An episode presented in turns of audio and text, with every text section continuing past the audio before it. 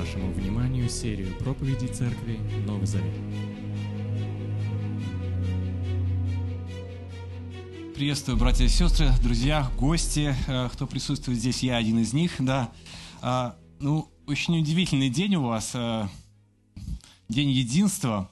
И вот э, я пытался провести параллель, как вот это совершить это единство в конкретном данном случае на собрании – и думал, что ну сложно, да, то есть только, только истории, только то, что мы рассказываем, то, к чему мы побуждаем. На самом деле единство делается а, не совсем здесь. А, оно частично начинается здесь, но делается не совсем здесь, оно будет продолжаться, когда мы выйдем за пределы этого здания. И многие говорят, что ну нет, оно совершается здесь, оно творится здесь, частично. Но выйдя за пределы, можно увидеть на самом деле, есть ли это единство или нет. Но я вам хочу сказать, что хочу вас ободрить. А, может быть, не многие из вас этого знают, а может быть, Сергей говорит об этом, рассказывает, но у нас есть единство между нашими церквами. И это очевидно, я хочу в первую очередь перед проповедью поблагодарить вас за вашего пастора, за Сергея Лукьянова. Вот, а, потому что для нас э, это большая помощь. Мы уже считаем его членом нашей церкви. так, ну, на минуточку, да? Вы скажете, ой, что-то опасное такое. Не, ну просто за последний год, наверное, ну, раз пять ты у нас был, да? Вот. И он говорит, что как-то надо исправлять ситуацию, я не был здесь, да? Вот. Но он не просто так был у нас.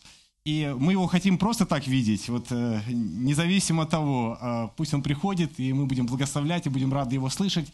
Но он был в те моменты, когда мне необходима была помощь, когда я чувствовал себя не очень хорошо, или когда я очень устал, э, когда э, истощился, когда мне нужен был перерыв. И Сергей всегда отзывался на то, чтобы прийти и помочь, и благословить нашу церковь хорошим словом, и э, вдохновлял нашу церковь, и Церковь наша очень рада и благословена, особенно в сентябрьские дни. А, в сентябре я попал в больницу, и, а, и после больницы я не мог продолжать служение полтора месяца. И для меня была большая помощь, что Сергей нам очень помогал. Поэтому этот момент единства, он не виден здесь, но мы его видели, когда Сергей был в нашей церкви. Поэтому говорю, что когда мы выходим за пределы этого а, здания, там совершается единство. И один из них – это вот Сергей, ваш пастор. Поэтому у вас хороший пастор. Нашей церкви понравился больше, чем я. Вот. Ну, а теперь вернемся э, к той теме, которую мы будем сегодня с вами рассматривать. И вы рассматривали 17 главу Евангелия от Иоанна э, на малых группах, и я думаю, что сегодня мы будем погружаться в эту главу. Ну, я очень хорошо помню, как мой сосед попросил меня молиться за свою жену. А его тоже зовут Миша, как и меня. Она заболела раком, а 4 года назад она умерла. Он также ходил в православную церковь и оставлял нужду для молитвы. И он мне об этом рассказывает. Я пошел в православную церковь, я оставил нужду для молитвы, ну, хочу, чтобы ты тоже очень молился. И я у него спросил, а что вы вкладываете в молитву? Хотя я понимал, что он очень серьезном состоянии. Мы с ним говорили о Боге, о вере в Бога. А, мы с ним очень много рассуждали. Он был в нашей церкви, он приходил на разные праздники, он был со своей женой а, в лучшее время, а, когда она не болела. И он говорит, я не знаю. Я не знаю, мне просто нужна помощь. Я просто хочу, чтобы моя жена получила исцеление. Мне больно смотреть на ту картину, которую я вижу.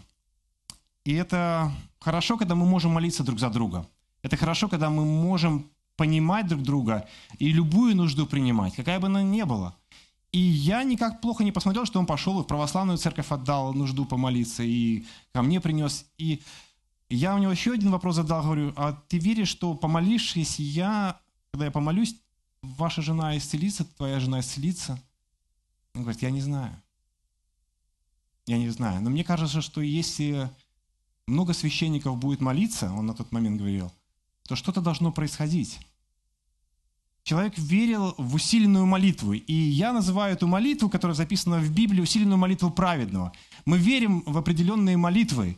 И я не знаю, как вы, но когда я узнаю, что что-то происходит, и какое-то исцеление происходит а, у моих друзей или где-то, они рассказывают, говорят, мы помолились, или вот этот человек помолился, этот пастор помолился за нас, и что-то произошло.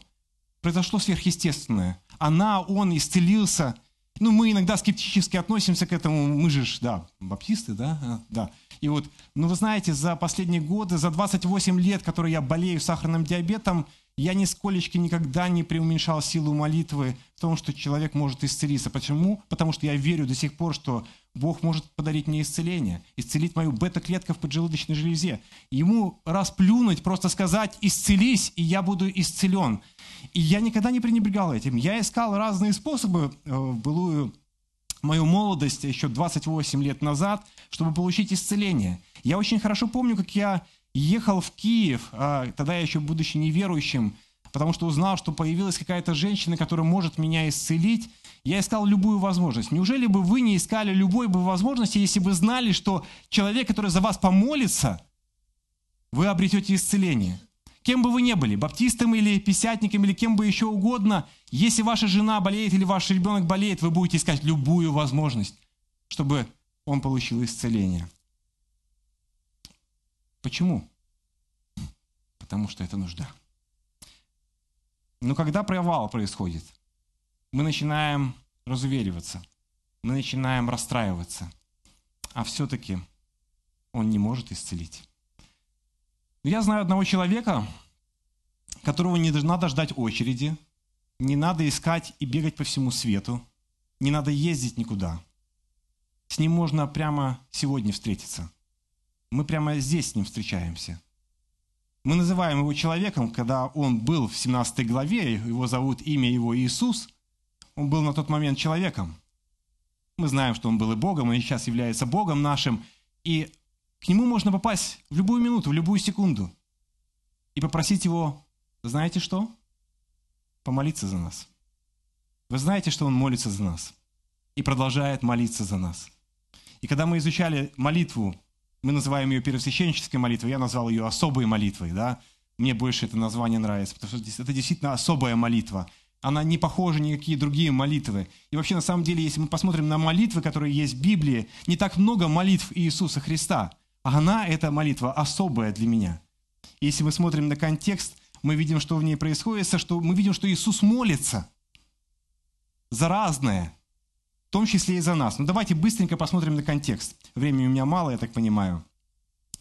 Вначале, то есть мы, мы не будем рассматривать всю главу. Мы будем, основной наш текст будет для рассмотрения с 20 стиха по 26 стихи. Но быстренько контекст э, того, что сказано в начале. В начале с 1 по 9 стих Иисус молится о том, чтобы Отец прославил Его. Очень, кстати, интересный такой. Если мы изучаем эту молитву, то в начале даже для тех, кто первый раз изучает эту молитву, мы думаем, оба-на, как это классно. То есть он просит о прославлении себя. Ух, ну, ну, он Бог, конечно же, да, то есть или хочет стать, или хочет занять место Бога. Когда мы знакомимся с Евангелием Иоанна, мы видим Иисуса Христа как Бога, или знакомимся с Ним как с Богом, потому что это явное Евангелие, которое показывает Иисуса Христа как Бога. И те, кто еще не познакомился, они могут сказать, у, ничего себе, на что он метит. Ну, друзья мои, когда он молит Отца о том, чтобы он прославил его, есть кое-что еще очень-очень интересное. Он, когда он молит об этом, он знает, что он прославит своего Отца. Мы еще об этом поговорим позже. Потом стихи 11, 12, 13 по 15 стихи он молит о ком, когда мы изучали. Помните? Он молит об охране учеников. То есть он молится за конкретных учеников, с которыми он ходил. Это была персональная молитва. И это не о вас, это не обо мне. Это молитва об учениках. Он молится о том, чтобы Бог благословил их, чтобы они были. Помните, о чем он молился? Чтобы они были едины. Эта молитва его очень важная. Потом он молится о том, чтобы они имели совершенную радость. Почему? Потому что когда он уйдет, они очень серьезно расстроятся. Они забудут о том, что он молился о совершенной радости. Они пойдут на крест, на страдания. Поэтому он молится о том, чтобы в испытаниях у них была совершенная радость. Потом он молится о том, чтобы Бог осветил их истиной чтобы истина укоренилась в их сердцах. Не просто а, а, молится, а молится, чтобы осветил их, буквально осветил, покрыл их истиной, чтобы истина, которую донес Иисус Христос до них, стала частью их жизни. Это были основной молитвы Иисуса Христа в первых двух частях а, первосвященческой особой молитвы Иисуса Христа по 20 стих. Но с 20 стиха картина переворачивается, она становится личной не только для учеников – не только личной для Иисуса Христа, потому что Он молится о себе лично, она становится личной для нас с вами. Он молится о всех верующих людях, Да? Заметили? С 20 по 26 он молится о всех верующих людях. Давайте прочитаем этот текст. «Не о них же только молю, то есть не об учениках конкретных, но и о верующих в меня по слову их. Да будут все едино, как ты, Отче, во мне, и я в тебе, так и они да будут нас едино. Да уверует мир, что ты послал меня. И славу, которую ты дал мне, я дал им, да будут едино, как мы едино. Я в них, и ты во мне. Да будут совершены воедино, и да познает мир, что послал меня и возлюбил их, как возлюбил меня. Отче, которых ты дал мне, хочу, чтобы там, где я, и они были со мной. Да видит славу мою, которую ты дал мне, потому что возлюбил меня прежде основания мира. Отче праведный, и мир тебя не познал, а я познал тебя. И они познали, что послал меня, и я открыл им имя Твое и открою, да любовь, которую Ты возлюбил меня, в них будет, и я в них». Мы разберем вот эту молитву, потому что я думаю, что она очень близка будет нам, и разберем, что Иисус Христос имел в виду, когда Он молился за нас. Я задам три вопроса по этой молитве, очень простых. А вообще, я задаю вот эти три вопроса только в, друго, в других правилах, когда изучаю Святое Писание. И для меня очень, очень простые. Это предмет молитвы, суть молитвы и причина молитвы. За кого молится Христос? Мы очевидно видим из текста. Я не знаю, если вы смотрите на текст, на контекст, это очевидно просто. О чем молится Христос и почему молится Христос. Я думаю, что задав и ответив на три этих вопроса, будет понятна ясная картина вообще, о чем этот текст и что нам с этим делать. Да? Предмет, суть, причина. Да? Вот, за кого молится Христос? Предмет молитвы. Очень явно, четко и ясно. 17 э, э, глава, 20 стих, пожалуйста, следующий слайд, если можно. Давайте посмотрим очень внимательно. За кого молится Христос? По тексту. Ну, давайте по тексту. Не о нас сейчас, а вот вообще, э, что тут написано? О верующих. Хорошо, о верующих. Он молится о верующих. Кто здесь верующий? Поднимите руку. не все что-то боитесь, я думаете, вопрос с подвохом, да, то есть как бы, что сейчас будет? Я лучше не буду поднимать, или я вот так вот, ну там, ну, вот так. Ну, я поднял, то есть, ну, когда вы поймете, да, ну, лучше было бы поднять, конечно, да, то есть, не, ну, вы честны, кто считает себя верующим, да, и вопрос, о каких верующих он вообще молится здесь, и нужно задать действительно вопрос, о каких верующих? А, ну, мне видно здесь два акцента, конкретно верующие, да, верующие. А, то есть он молится за весь мир? То есть он молится за всех? Вы понимаете вопрос с подвохом? Кто считает себя неверующим? Друзья мои, кто считает себя неверующим? Сегодня, по-моему, очень сложно найти неверующего человека. Люди верят в очень многое, во все. То есть, ну, если бы а, верующих, то, ну, в кого? Будда, Мухаммед, в кого? То есть, ну, если я верю в Будду, в Мухаммеда, ну, я что же верующий? Я верю э, в глубокое будущее, красивое, замечательное. Я верю в свою страну, я верю в президента, я верю в маму, в папу, я верю в своего брата, я верю в достижения, я верю, я во, во все что угодно я могу верить. То есть он молится за верующих, или здесь есть определенные акценты, за кого он молится? Громче. Очевидно. А, смотрите, не о них же только молю, но и верующих в меня. Здесь очень серьезное дополнение. Мы должны всегда смотреть на текст. Верующих в меня. В кого в меня? В Иисуса Христа. То есть верующих в меня, в Иисуса Христа. Это очень очевидная молитва. То есть он молится за тех, кто будет верить в Него. Ну, хорошо. Неужели сегодня мало людей верит в Иисуса Христа? Я бы сказал, миллионы и миллионы сегодня верят в Иисуса Христа. Это очевидная вещь. Практически все. Все мои родные подымут руку, что они верят в Иисуса Христа. Неужели вы не верите в Иисуса Христа? Мы верим в Него как личность, которая была не мифическая сегодня. Очень сложно верить сегодня как мифическую личность Иисуса Христа, потому что исторически доказано, что Он был, что Он ходил, что Он в 33 года был распят. Но немногие верят в воскресение Иисуса Христа, а верят в личность Иисуса Христа. И они могут сказать вместе с нами, это же о нас молитва, это же касается нас. Иисус молится о нас. о верующих в меня. Чего-то здесь не достает. По-моему, есть еще определенные акценты в этом отрывке, да? Что дальше написано? Нет, нет, мы туда еще пока не идем. А, верующих в меня по слову их. По слову каких их? По какому слову, друзья мои? Верующих по слову учеников. Точно. Мы, мы же изучали контекст, да, то есть на это. То есть какое слово учеников нам надо верить? Вот следующий слайд нам сейчас очень хорошо поможет разобраться, что это за слово. Первое послание Коринфянам, 15 глава, с 1 по 4 стих. «Напоминаю вам, братья, Евангелие, которое я благовествовал вам, которого вы и приняли, в которого вы утвердились, которым вы спасетесь, если преподанные удерживаете так, как я благовествовал вам, если только нещетно уверовали, ибо я первоначально преподал вам, что и сам принял». Это кто говорит? Апостол Павел, да? Что он принял? Слово от кого? От Иисуса Христа. Первоначально он принял Слово – и я вам что это сделал слово? Проповедовал, да, то есть, что Христос что сделал? Умер за грехи наши. Почему? По Писанию, по Слову Божьему. Это было сказано об этом, было предсказано. Весь Ветхий Завет ведет нас к чему? К Новому Завету. И что он что был? Погребен. И что? И воскрес третий день по Писанию. Послушайте, все связано со Словом, все связано с Писанием, все связано с тем, что было преподано Иисусом Христом и что было до Него четко и ясно. И если я верю в этого Иисуса Христа, и Слово, которое стало частью моей Евангелия, которое передали нам апостолы другим ученикам, ученики передали другим ученикам, то это молитва о нас. Я, может быть, очень долго распинаюсь. Вы, ну, я поэтому и спросил, кто поднимет руку. Так вот, вы верных, если кто-то ну, еще сомневается в этом, то Бог призывает сегодня поверить в Евангелие именно это, что Христос был распят, воскрес, и воскре... Э, что Он был распят и воскреснет снова, что Он Бог. Нам нужно было поверить в Бога, и нам нужно верить в Бога, в Иисуса Христа как своего личного Спасителя.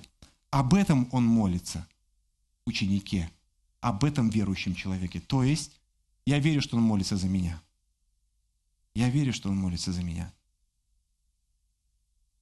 Это было важно для Иисуса. Важно, чтобы его ученики стояли на слове. Настоящая вера – это вера во Христа. Настоящая вера – это вера в распятого, воскресшего и вновь грядущего. Очень простые слова. Раньше в наших традиционных церквах и еще сегодня во многих церквах эта табличка висит. Я, в моей церкви материнской в эта табличка все время была перед моими глазами. Я верю в Христа распятого, воскресшего и вновь грядущего. Это Евангелие. Я верю в этого Иисуса. Иисус определил основание для молитвы. Вера в Него. И Он молится за верующего человека. Но о чем Он молится? О чем Он молится, когда человек рас... понимает распятие, воскрешение и то, что Христос придет снова, он верит в Него? О чем Он молится? Ведь Он на этом не закончил. Суть его молитвы очень серьезная. И 21 стих говорит о сути молитвы. Посмотрите. Да будет все что? Или все едино. Как ты, отче. Кстати, у нас, я использую синодальный перевод, вы используете уже э, российское библейское общество, современное, извините. Вот. Но я думаю, что здесь очень понятно, даже в синодальном понятно. Да. То есть для кого-то, может, воспоминания хорошие, да, там, э, и так далее. Да будет да будут все едины, как ты, Отче, во мне, и я в тебе, так и они да будут в нас едино, да уверует мир, что ты послал меня». Иисус молится о единстве верующих. Очень интересно, да будут все едино. То есть он обращается ко всем верующим независимо от конфессий. Потому что сегодня мы, ну, у нас разные вопросы есть конфессиональные. Он обращается ко всем, он обращается уже к поколениям, тем, где послание было написано с 60 по 90 годы. Почему? Потому что когда апостол Павел, Петр писали свои послания, у них уже были проблемы. У них уже были проблемы с единством. Ну, очень далеко ходить не надо, я просто один из примеров. Первое послание Коринфянам, первая глава, с 10 по 17 стих, давайте прочитаем. Не совсем много времени прошло, то есть это не 2019 год, это вот, вот-вот совсем, тут 30 лет прошло времени, и, и на тебе, получайте. Умоляю вас, братья, именем Господа нашего Иисуса Христа, это Павел апостол, который принял это Евангелие, чтобы вы все говорили одно. И не было между вами чего? Разделений, чтобы вы соединены были в одном духе и в одних мыслях. Ибо от домашних хлоиных сделалось мне известным о вас, братья мои, что между вами есть споры. Я разумею, что у вас говорят, я Павлов, я Аполосов, я Кифин, а я Христос. Разве разделился Христос? Разве Павел распялся за вас? Или во имя Павла вы крестились? Благодарю Бога, что я никого из вас не крестил, кроме Криспа и Гая. Так открещивается очень классно. Дабы не сказал кто, что я крестил во имя мое. Крестил я также Стефана в дом. Я иногда пишу здесь Степнов в дом. А крестил ли еще кого, я не знаю. Ибо Христос послал меня не крестить, а благовествовать, не в премудрости слова, чтобы не упразднить креста Христова. Очень интересно, он завершает свое послание. Мы делаем акценты часто на первую часть, но 17 стих «Я проповедовал, чтобы не упразднить креста Христова» чтобы крест Христова не остался в запустении. Почему? Потому что ну, проблемы междуусобные такие маленькие решаются. И неважно, сколько лет церкви, они часто возникают, ну, нашей церкви уже чуть побольше, чем вашей, 11 лет. И я иногда удивляюсь, еще молодые люди, еще по 30 лет, по, ну, по 25, по 35 лет. Но я еще не очень старый, 44. Вот. А, но ты, ты уже это перебрал, да? Извините, перебрал. Старый. Да, да. Ну, ну вот молодые, я смотрю, думаю, ну, свобода есть, делай, что хочешь, и так далее. Это не устраивает, музыка не устраивает, барабаны не устраивают, там то... барабаны молодых не устраивают, вы представляете? Я в мою бытность, это, ну, это просто, ну, я в шоке просто, ну, нахожусь. Надо chill out. Все, сегодня новое поколение пришло, сегодня все. Я говорю, не против, пожалуйста. Нет, этого мало, надо другое. То есть, и все, и пошло-поехало в разных направлениях. И я, я удивляюсь. Мы молодые. И мы все, вот, мы все хотим упразднить крест Христов. Ну, настолько ли это важно вообще? Все это прославление, поклонение, все это. Что важно? Что вообще важно? О чем Христос молится? Чтобы вы что делали? Говорили одно. Думали одинаково. А как думали? О чем говорили одно? Мы возвращаемся по слову, истинное слово. То есть крест Христов.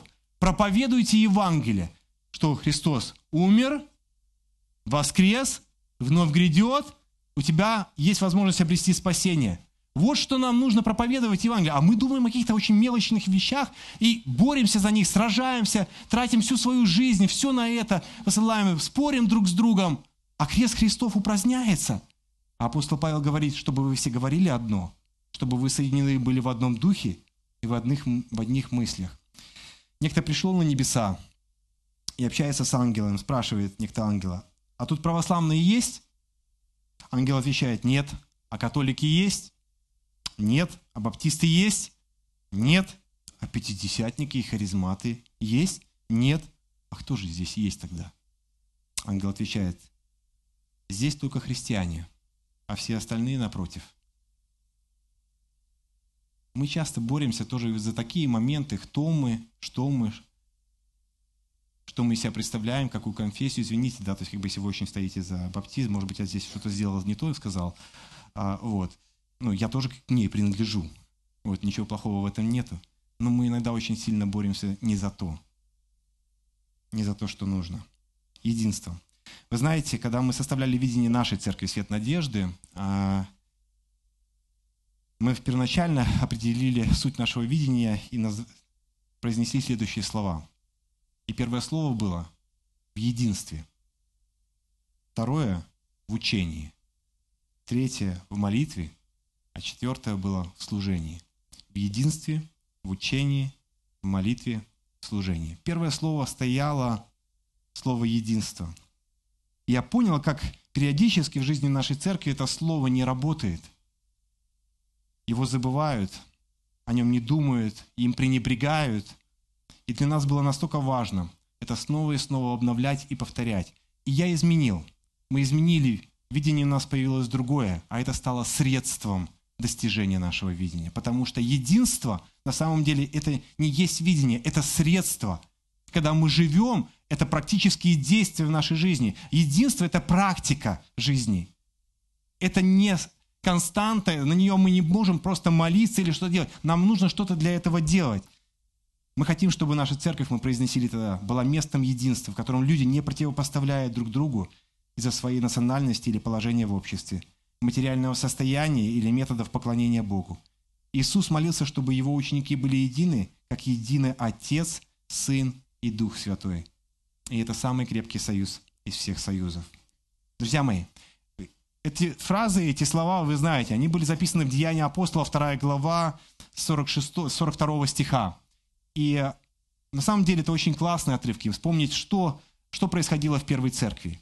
Что приносит единство, если его соблюдать, если практически жить так.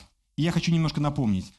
Утверждение и результат этого. Мы очень быстро на некоторые отрывки посмотрим. Давайте. Деяния апостола, 2 глава, 46 по 47 стихи.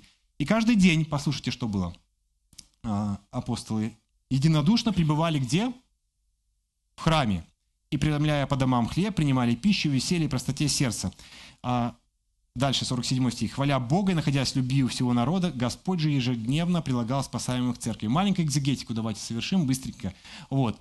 Что, дел, что у них было? Они единодушно что? Пребывали в храме. А результат этого какой вы видите здесь? В храме вот преломляли хлеб по домам. Что было? Громче. Прилагал спасаемых. Точно. Но еще есть одно. Они находились у любви у, у народа. А потом Бог прилагал спасаемых к ним. Да? То есть как бы ежедневно прилагал спасаемых к церкви. То есть это одно. Следующий отрывок давайте посмотрим. Четвертая глава. У множества же уверовавших было что? Одно сердце и одна душа. И никто ничего из имения своего не называл своим. Но все у них было что? Общее. То есть общность, одно сердце, одна душа, даже имение было общее. Сегодня не призываем складывать все, ну, как Сережа захочет. Вот. Но смотрите дальше, что написано. Апостолы же с великой силой свидетельствовали о чем? О воскресении Господа Иисуса Христа и великая благодать была на всех их. Не было между ними никого нуждающегося. На этом оставим точку. Посмотрите, что происходит. Результат какой? Единство. С великой силой было свидетельство о Господе Иисусе Христе. То есть свидетельство распространяло силы. То есть если есть единство церкви, значит есть сильное свидетельство о Боге. И я замечаю период нашей церкви, я вам честно могу с вами поделиться, открыто, да, мы иногда тухнем, вот, когда нету единства, нету свидетельства, неверующих нет, нету крещения, нету покаяния. И это очевидная прогрессия. Нет единства, нету свидетельства. Так происходит. Не было между ними никак, никого нуждающегося. То есть они видели нужды всех людей. У них было единство, они замечали людей. Нету единства. Прогрессия какая? Не замечаем кого? не замечаем людей. Следующий отрывок, пятая глава. «Руками же апостолов совершалось в народе многие знамения и чудеса, и все единодушно пребывали в притворе Соломоновом». 13-14 стих, посмотрите. «И посторонний же никто не смел пристать к ним, а народ прославлял их. Верующих же более и более присоединялось к Господу множество мужчин и женщин». Что мы видим здесь? Это уже пятая глава. Они были единодушно вместе в храме. То есть, посмотрите, результат каждую неделю или каждый день они встречаются для общей цели, для того, чтобы вместе молиться, для того, чтобы вместе помогать. У них все общее, планы вместе, мысли одинаковые. Что делает Бог? Народ их начинает прославлять, то есть любить, и что? И люди присоединяются к Богу. Это очевидно. То есть церковь можно прямо вот как лакмусовую бумажку, извините, мы говорим, что нет, так нельзя определять. Ну почти так можно, потому что есть единство, есть спасаемые, Нету единства, нету спасаемых. Есть единство, любят люди в нас. Нету единства, ненавидят люди нас. Друзья мои, и то, что сегодня много конфессий, с одной стороны мы говорим, это плюс, с другой стороны это очень большой минус. Почему? Потому что нам говорят, что мы не можем договориться. У нас нет единства друг с другом, православные, с католиками, с евангелистами и так далее. Почему? И люди что? Они стоят на противоположной стороне, потому что они смотрят на этот разлад, который не может соединиться. И это сложно, на самом деле сложно, все стало гораздо сложнее, но они это видят. А Иисус молился, чтобы у нас все было едино, одно, чтобы народ прилагался. А что такое вообще единство? А, мы так уже много говорим о единстве, а я не дал определения единства вообще, что это такое. Да, то есть, ну, понятно, из текста это все понятно, и мы умные люди, но все-таки давайте. Я взял а, не библейское определение, а взял, как все-таки мир понимает слово единство, потому что мы говорим о мире, мы говорим о жизни в мире и о, о работе с людьми. Толковый словарь Ожегова. общность, полное сходство, единство взглядов. Слушайте, вам ничего не напоминает наши отрывки? Никак это вообще? Цельность, сплоченность, неразрывность, взаимная связь. Библия, ну, не очевидно. Словарь Ефремова, я подумал, ну ладно, это вот Ожегова, давайте другой возьму. Взял другой словарь, он добавляет еще такое определение. Единство, отсутствие дробления, это очень присуще нам. Вот. Неделимость, солидарность. Очень красивое слово мне понравилось. Солидарность. Единодушие, она говорит. Согласие, единение в мыслях, чувствах и действиях. И когда я читал определение этих слова, то есть я, вот это вот библейское определение, это то, о чем говорит Христос. Очевидно, по-моему, они открыли Библию, читали и составляли свой словарь. Но слово «единодушно», если мы говорим о греческом языке, переводится как «душевная гармония». Душевная гармония. Когда у нас есть гармония. Гармония, то есть, ну, мы понимаем, что такое гармония, да? Вот гармония этого стаканчика с этой водой. Я, можно, да? Все.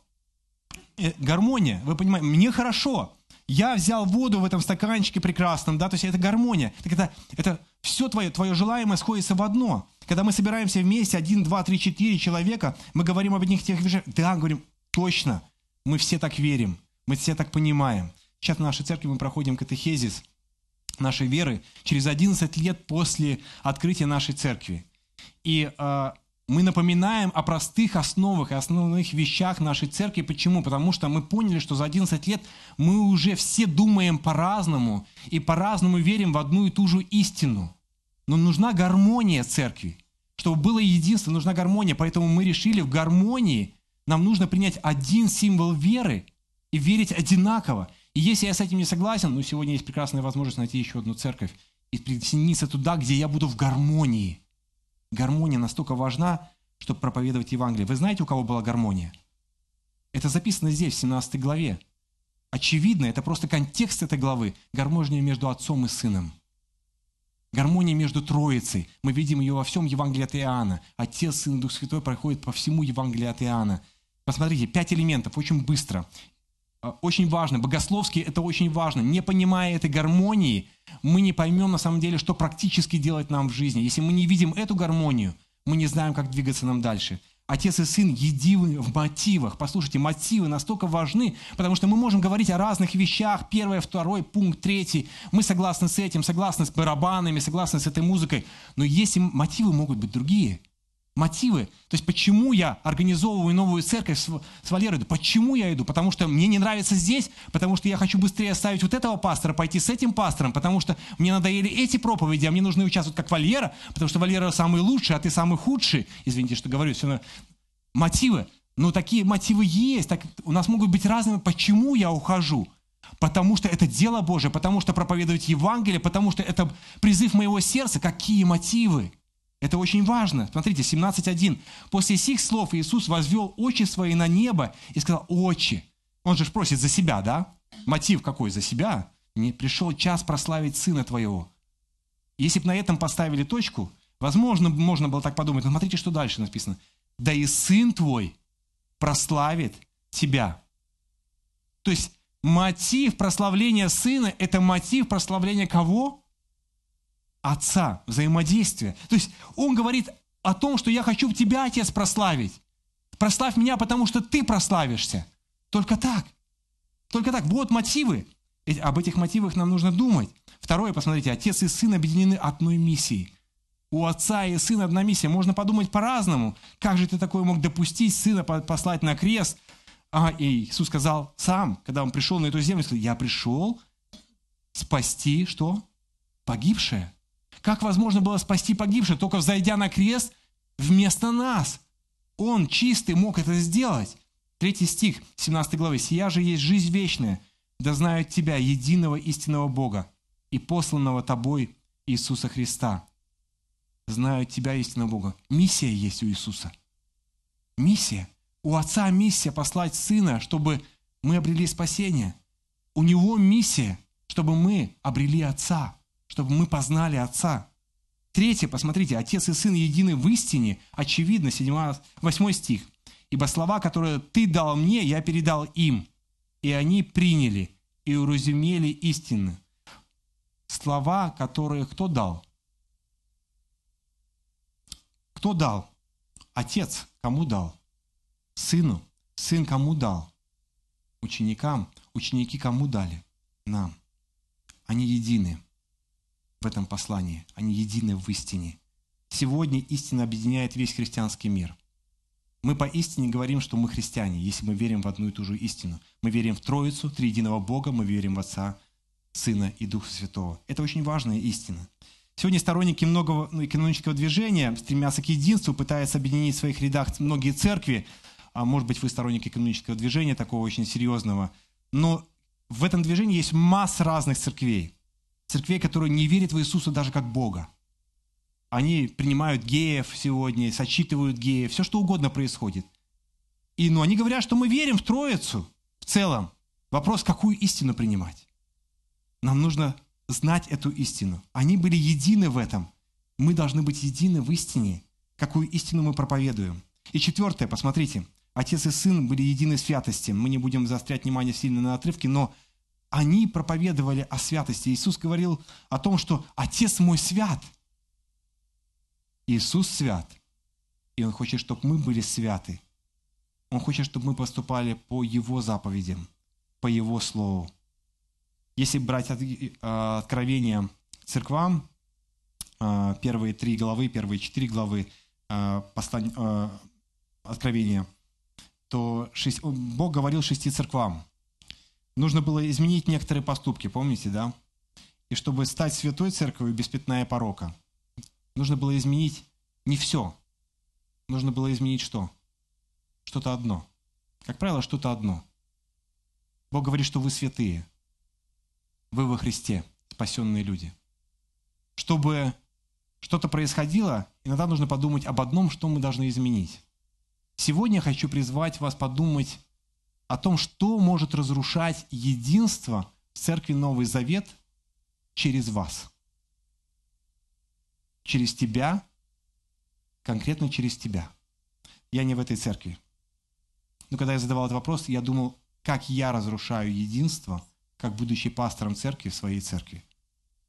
Я задавал и проверял себя. Подумай. Это риторический, с одной стороны, вопрос, но он очень серьезный. Подумай об одном. Что может через тебя разрушать церковь Новый Завет? И если ты найдешь что-то, помолись и попроси, чтобы Бог освободил тебя от этого.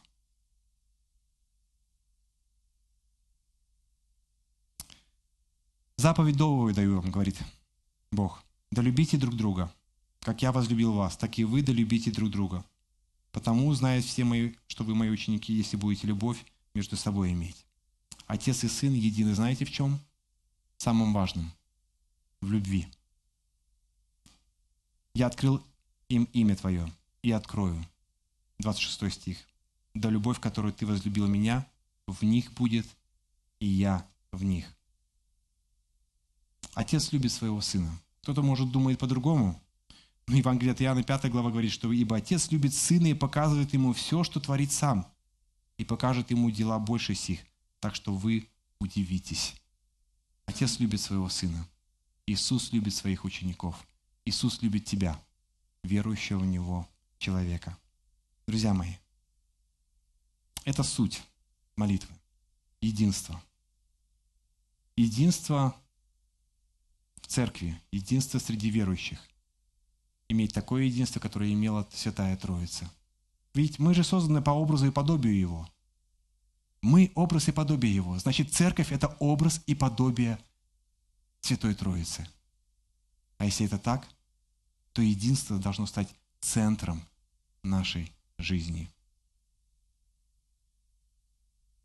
Друзья мои, почему молится Христос? Какова причина в этом отрывке молитвы Христа? Это третий вопрос. Причина молитвы. Он дает ответ, очень очевидный. Причина молитвы, смотрите, 21-23 стих. «Да уверует мир, что Ты послал меня». И 23 стих. «Да познает мир, что Ты послал меня и возлюбил их, как возлюбил меня. Да уверует мир. Это причина его молитвы о нашем единстве. Если у нас есть единство, что будет? Мир уверует, мир познает, что ты послал меня, что ты любишь меня, а я люблю тебя. И 24 стих. «Отче, которых ты дал мне, хочу, чтобы там, где я и они были со мной, да видит славу мою, которую ты дал мне, потому что возлюбил меня прежде основания мира». Друзья мои, и есть еще очень важная причина. Он хочет, чтобы мы были с Ним. Ведь Он хочет, каждый, чтобы из вас был с Ним. Он хочет, чтобы каждый, кто поверит в Него, был с Ним. Друзья мои, есть единство. Люди познают Христа, обретут здесь место спасения и попадут куда?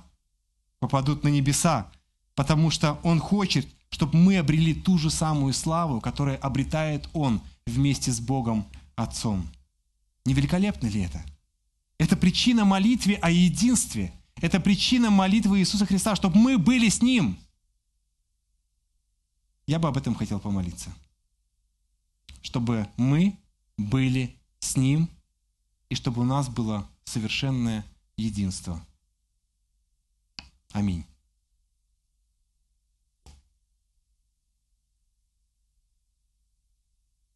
Дорогой Бог, спасибо Тебе за то, что Ты молишься за нас, что Ты молишься за каждого из нас, кто верит в Тебя, как своего Спасителя, Господа, за то, что Ты сейчас здесь находишься, и нам не надо бежать куда-то в другое место. Мы знаем, что Ты здесь рядом с нами. Мы знаем, что Ты внутри нас. Мы знаем, что каждую секунду в нашей жизни мы можем обращаться к Тебе. И мы верим, что Ты нас слышишь. Сегодня наша молитва о том, чтобы мы могли возгреть то единство, о котором Ты молился, которое порой мы теряем, которое порой мы разбиваем, которым мы порой становимся виновниками того, что становимся сам, сами причиной разделений и раздоров – Господи, молю Тебя о том, чтобы я, как человек, как пастор церкви, мог созидать единство в своей церкви, в своей семье, в своей стране. Я был источником благословения и радости, источником любви для других людей. Боже, я молю Тебя за каждого присутствующего здесь, чтобы каждый член Церкви Новый Завет мог созидать единство и не был предметом разрушения, но предметом созидания, человеком созидания, человеком мира и любви тогда здесь будет еще больше и больше людей, которые будут верить в Тебя, потому что так Ты сказал. Мы верим в Тебя и любим Тебя, и хотим быть вместе с Тобой там, на небесах. Аминь.